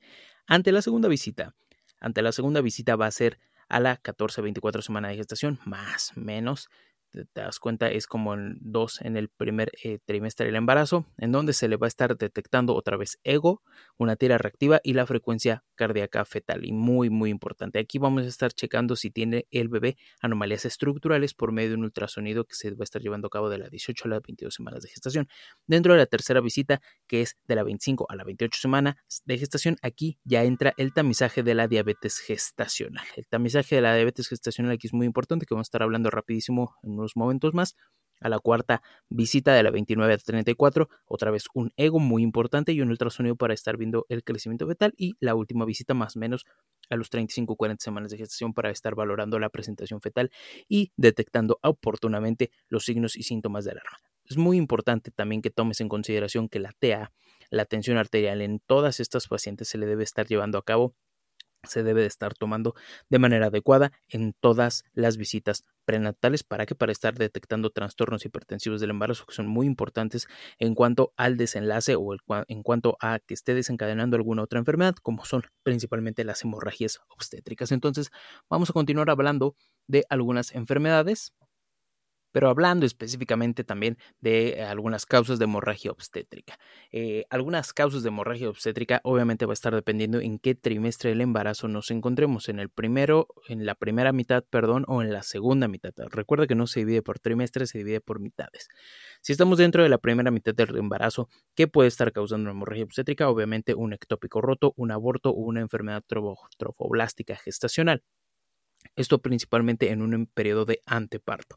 ¿ok? Y en la segunda mitad del embarazo es donde más se encuentran las causas de hemorragia obstétrica, que pueden ser un desprendimiento prematuro, una placenta previa, una ruptura uterina, un acretismo placentario o bien eh, todo lo que tiene que ver específicamente con hemorragia obstétrica en el momento del nacimiento o justo al momento que estamos en el tercer periodo del, eh, del, nacimiento, ¿ok?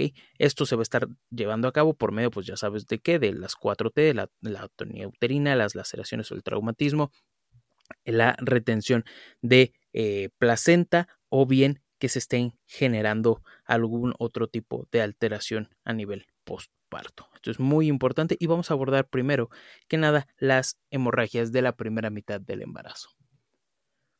Y de las hemorragias de la primera mitad del embarazo, el más importante es el aborto, que se va a estar definiendo como eh, la terminación de la gestación antes de las 22 semanas de gestación. Acuérdate que ya no son 20, menos de 22 o menos de 500 gramos. Se va a estar dividiendo en temprano o en tardío. Temprano va a ser menos de las 14 semanas de gestación y es la más, la más común, 80% más o menos. La causa más frecuente de esto son anomalías o alteraciones cromosómicas, principalmente la trisomía 16, que es incompatible con la vida. El tardío va a ser de las 14 a las 22 semanas de gestación. Va a ser por muchísimos factores que no se tienen específico. Aquí también pueden entrar las anormalías cromosómicas y es importante que tomes en consideración que aquí se puede llegar a presentar una incompetencia cervical o bien por infecciones. También a medida que más aumenta la edad, hay más riesgo de embarazo, más o menos te pongo ahí un número, 45 años de edad es un riesgo de, de perdón, un riesgo de aborto de 80%, te dije embarazo, riesgo de aborto 80%, bueno, fuera, ¿no? Eh, en cuanto al aborto en evolución, aquí tenemos varios, varios conceptos que son el aborto en evolución, el inminente, el inevitable, el incompleto, el diferido, el completo. Ok, aborto en evolución es importante aquí la clave son las contracciones uterinas dolorosas. Aquí te van a decir eso, contracciones uterinas muy, muy dolorosas, puede haber hemorragia también y puede haber algún tipo de modificaciones, sí también o no puede haberlas. Lo importante son las contracciones dolorosas. En cuanto al aborto inevitable es que se presente al menos hemorragia o salida de líquido apneótico. Esto te va a estar diciendo que hay las ruptura, que ya existe ruptura prematura de membrana y que ya nada va a parar ese aborto, por eso es aborto inevitable. El aborto incompleto se puede, te lo pueden estar poniendo como una salida de coágulos, de restos, de pellejos, de cuajos, o sea, todo esto, ¿ok? El aborto incompleto, el aborto diferido, vamos a tener en la cavidad abdominal que el, el, embrión se encuentra sin vitalidad fetal y también puede o no haber cambios cervicales, por lo general no hay cambios cervicales en esta cuestión y que el cuello se va a estar encontrando edematoso. Y el aborto completo, pues prácticamente que ya no hay nada en la cavidad eh, abdominal y que antes se tenía el antecedente que sí, que sí existía un aborto, que, eh, perdón, que sí existía un embarazo que era viable. En este caso el manejo es meramente expectante, ¿ok? Eso es lo importante, así muy, muy, muy rápido de abortos. Déjame ver también cómo lo podemos eh, checar. También lo podemos checar de una manera diferente en cuanto a los cambios cervicales, ¿ok? Debes de tener en consideración que los cambios cervicales no va a ser 0.2 centímetros, no va a ser eh, 0.1 milímetros, no, deben de ser más de 2 centímetros, ¿ok? Si tenemos cambios cervicales, ¿en qué vas a estar pensando? Bueno, tenemos cambios cervicales y a todos se le debe de hacer, si tenemos o no, un ultrasonido. Ya tenemos el ultrasonido y si tenemos cambios cervicales, ¿el producto está completo? Pues sí, está completo. Bueno, podemos pensar en que el aborto puede ser inevitable o en evolución, pero vamos a ver también las características que ya te dije anteriormente que son las claves. Eh, hay restos del producto prácticamente. En el ultrasonido te dicen que hay restos del producto o que el, saco gestacional tiene eh, deformidades, posiblemente es un aborto incompleto. No hay producto, es un aborto completo. Vámonos al revés. No hay cambios cervicales, el, el cervix está perfectamente cerrado. Vamos a hacer el ultrasonido y se encuentra vitalidad fetal. Es una amenaza de aborto, probablemente. No hay vitalidad fetal, es un aborto diferido más probable. ¿ok? También debes de conocer que los marcadores ultrasonográficos que van a estar prediciendo, prediciendo el aborto, prediciendo, prediciendo el aborto en mujeres con viabilidad fetal confirmada va a ser la bradicardia fetal y el hematoma intrauterino. Estas dos van a estar generando una especificidad y una sensibilidad muy alta, ambas la bradicardia fetal y el hematoma intrauterino. ¿ok? Entonces vamos a estar hablando todavía de algunas otras, eh, pues algunas otras alteraciones en la primera mitad del embarazo.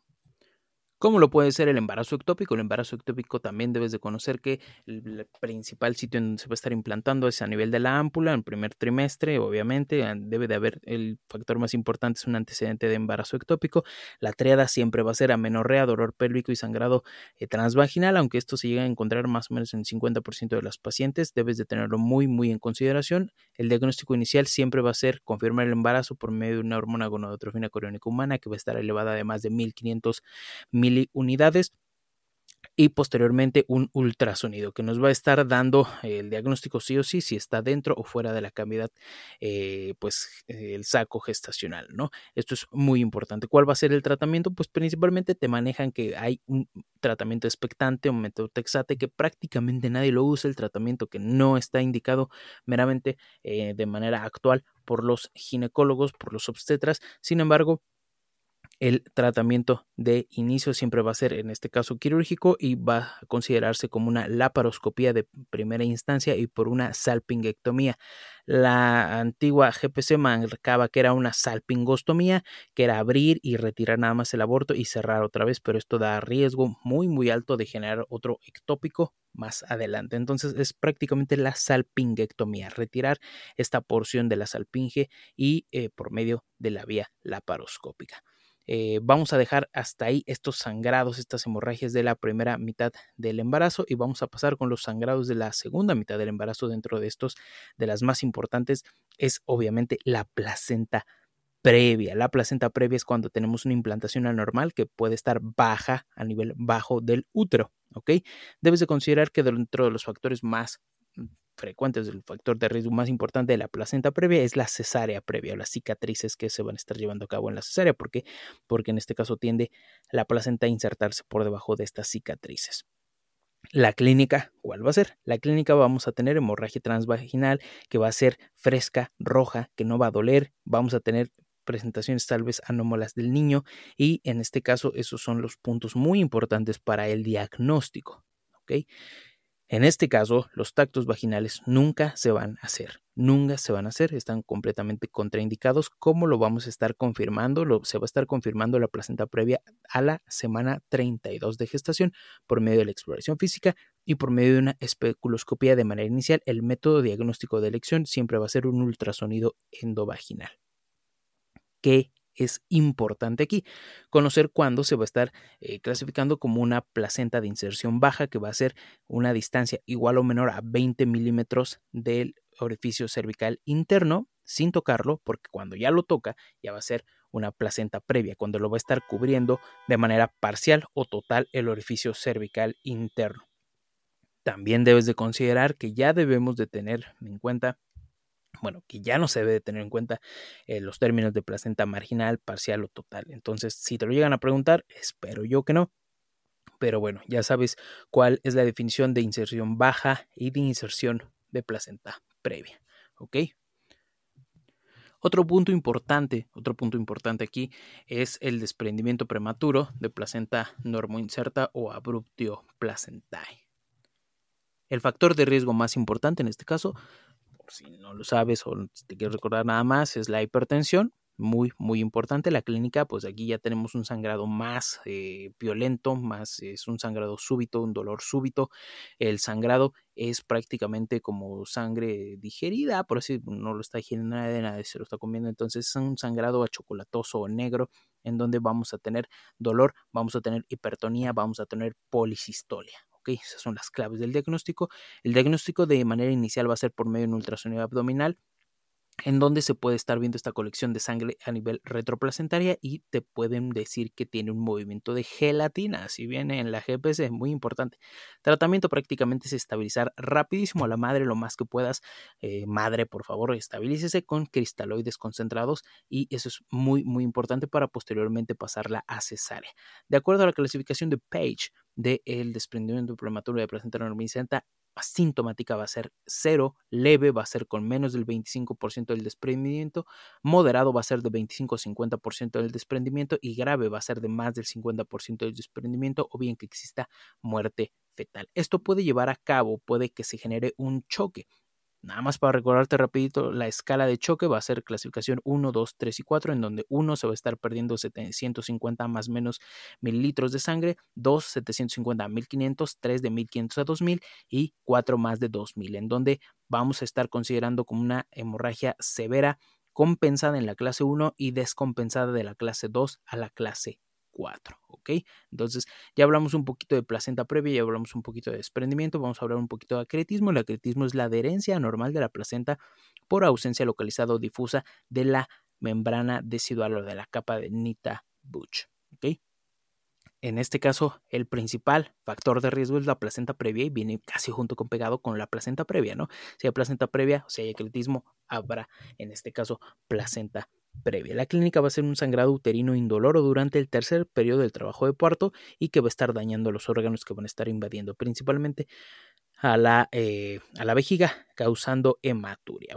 El diagnóstico de primera línea va a ser un ultrasonido Doppler, de segunda línea un ultrasonido abdominal y es importante que en estas mujeres, pues obviamente van a estar hospitalizadas, no retirar de manera manual la placenta porque va a estar muy adherida, entonces siempre de elección va a ser generar una histerectomía con placenta in situ y si hay percretismo va a ser de elección la cistotomía. Pero a qué me refiero con percretismo? Debes de considerar siempre también que la placenta acreta, que es la más común, va a estar invadiendo de manera superficial y nada más un poquito el endometrio. La placenta increta va a estar invadiendo hasta el miometrio y la placenta percreta va a estar invadiendo de forma profunda y hasta los órganos, por ejemplo, a la vejiga, ¿no? La, la percreta va a estar más... Eh, digamos que violenta en estos casos, ¿ok? Entonces ya estuvimos hablando un poquito de sangrados de la primera mitad, de la segunda mitad. Vamos a ver de qué más hablamos eh, por acá. A ver. Mm. Vamos a pasar a hablar un poquito de infecciones en obstetricia. Debes de considerar que las que más se consideran aquí es el aborto séptico, la coriopnionitis y la endometritis puerpera, el aborto séptico, corte menos de 22 semanas de gestación, cualquier tipo de aborto puede generarlo, el tratamiento prácticamente es hospitalizar a la mamá y darle betalactámicos más algún aminoglucósido más algún antianaeróbico. En este caso, lo que se recomienda es ampicilina más gentamicina más metronidazol. ¿ok? La coriobnionitis ya se va a estar considerando de más de 22 semanas de gestación, aquí van a ser muy importantes los criterios de Gibbs, y en la coriobnitis clínica las manifestaciones más frecuentes son fiebre, hipersensibilidad uterina, taquicardia materna, fetal y el líquido amniótico que se encuentre purulento. El tratamiento prácticamente se va a basar con ampicilina más gentamicina y es muy muy importante en este caso ese tipo de tratamiento. En cuanto a la endometritis puerperal, pues obviamente va a ser en el puerperio principalmente polimicrobiana, aunque si te llegan a preguntar un antígeno, perdón, un eh, agente en específico, va a ser el E. coli. En este caso va a haber fiebre, retardo eh, de la involución uterina y sepsis puerperal y el tratamiento va a ser prácticamente con cefotaxima, gentamicina y metronidazol. Eso es importante en cuanto a esos aspectos. Vamos a hablar un poquito de diabetes gestacional. Bueno, pues vamos a hablar un poquito entonces de diabetes gestacional. La diabetes gestacional es una alteración en el metabolismo de hidratos de carbono con complicaciones a corto y largo plazo. Esto se va a estar reconociendo por primera vez durante el embarazo porque se genera por el lactógeno placentario. ¿ok? Debes de conocer que siempre hay una asociación de diabetes gestacional con macrosomía, aborto espontáneo o polihidrapnios. ¿Cuándo no se le va a recomendar a una mamá que se embarace? Cuando tenga hemoglobina glucosilada más de 10, cardiopatía isquémica o una nefropatía avanzada. Debes de conocer aquí muy importante que se debe dividir en riesgo bajo y en riesgo alto, entonces prácticamente todas las mujeres mexicanas, simplemente por el hecho de serlo, caen en riesgo alto de manera desafortunada y el diagnóstico, pues ya te lo dije, primero es riesgo alto y riesgo bajo. ¿ok? Antes de las tres semanas de gestación, siempre lo vamos a estar considerando como diabetes tipo 2. Ahora, muy importante, si es de riesgo bajo, se debe de hacer una glucosa en ayuno a las 24 a las 28 semanas de gestación. Y si este es de más de 92 miligramos sobre decilitro, se va a estar considerando una glucosa en 1 a 2 pasos. Si es de riesgo moderado u alto, se va a estar haciendo el tamiz o la curva de tolerancia a la glucosa en la semana 24 al 28 semana de gestación con un resultado normal. Siempre se va a estar haciendo esto, aunque tenga un resultado normal. Las cargas en un paso va a ser eh, evaluado por medio de una carga de 5 gramos en mujeres sin diagnóstico de diabetes mellitus gestacional, diabetes gestacional, perdón, y el diagnóstico se va a hacer con un valor plasmático en el elevado. En caso de que sea con dos pasos, se van a utilizar 50 gramos de glucosa, midiendo la glucosa en una hora posterior a la carga en la semana 24 a 28. Si es de más de 140, se va a proceder a una curva de tolerancia con 100 gramos de glucosa oral y las mediciones posterior a ello a las 1, 2 y 3 horas.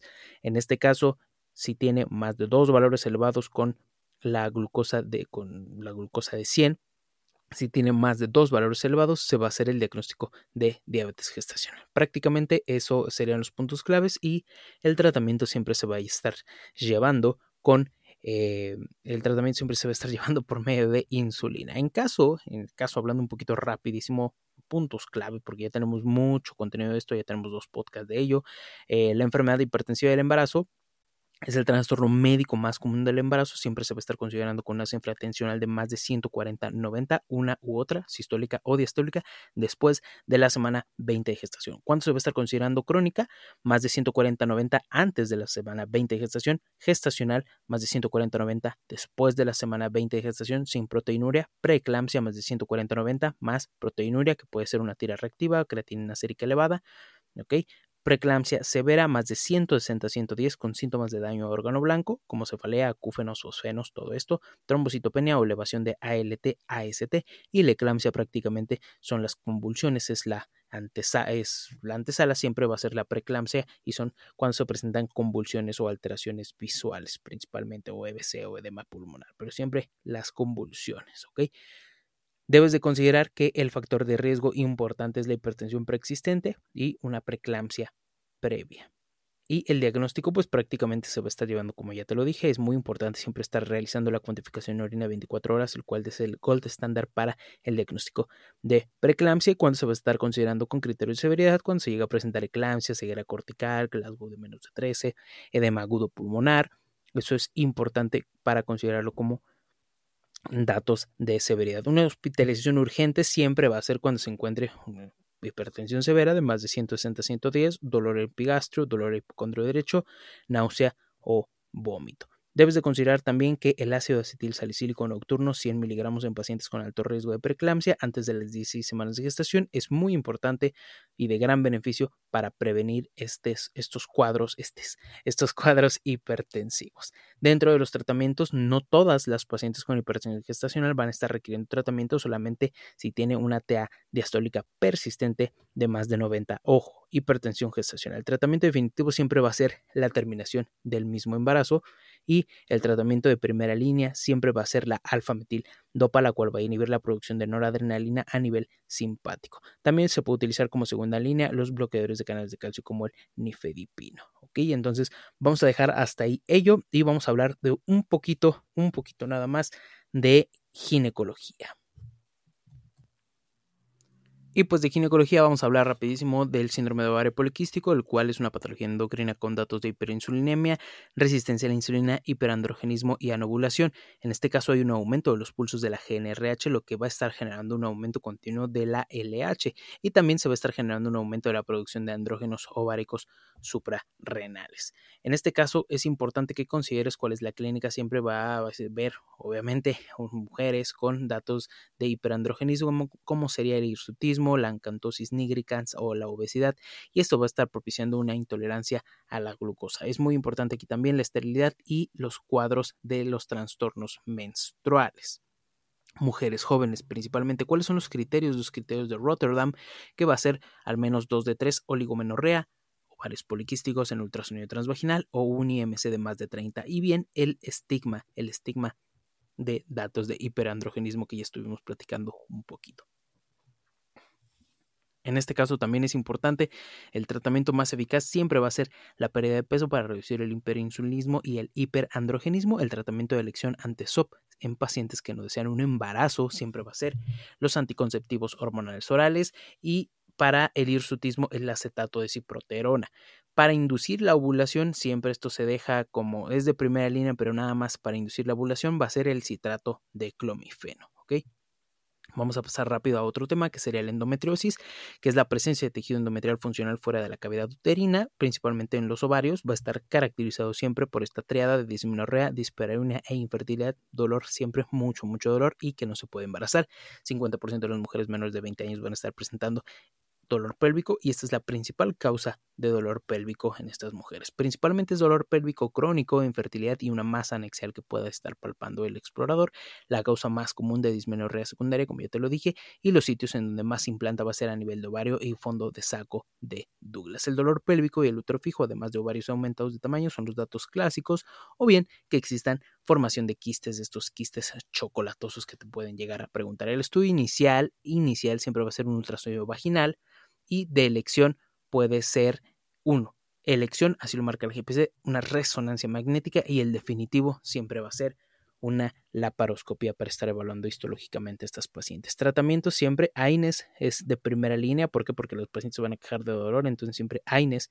También se van a estar considerando lo posterior a esto, anticonceptivos orales y las progestinas como de primera elección, o bien el tratamiento hormonal. El danazol siempre se deja hasta el final porque es un agonista de la GNRH y siempre va a ser el tratamiento de última línea en estos casos, en estas pacientes. ¿Qué se le puede parecer a una endometriosis? dímelo tú, no lo sé. Puede ser una EPI, aunque bien no tiene nada que ver con esto y son dos diagnósticos completamente diferentes, puede haber a veces ahí unas confusiones. Eh, la EPI es un síndrome que va a estar eh, consistiendo en dolor abdominal bajo, flujo vaginal debido a una infección ascendente de gérmenes procedentes del cervix. Se puede estar presentando como una endometritis, parametritis o salpingitis. Se va a estar generando principalmente por clamidia y secundariamente por Neisseria. A lot can happen in the next three years. Like a chatbot may be your new best friend. But what won't change? Needing health insurance. United Healthcare Tri Term Medical Plans are available for these changing times. Underwritten by Golden Rule Insurance Company, they offer budget friendly, flexible coverage for people who are in between jobs or missed open enrollment. The plans last nearly three years in some states, with access to a nationwide network of doctors and hospitals. So, for whatever tomorrow brings, United Healthcare Tri Term Medical Plans may be for you. Learn more at uh1.com. Hey, it's Paige DeSorbo from Giggly Squad. High quality fashion without the price tag? Say hello to Quince. I'm snagging high end essentials like cozy cashmere sweaters, sleek leather jackets, fine jewelry, and so much more. With Quince being 50 to 80% less than similar brands. And they partner with factories that prioritize safe, ethical, and responsible manufacturing. I love that. Luxury quality within reach. Go to quince.com slash style to get free shipping and 365 day returns on your next order. Quince.com slash style.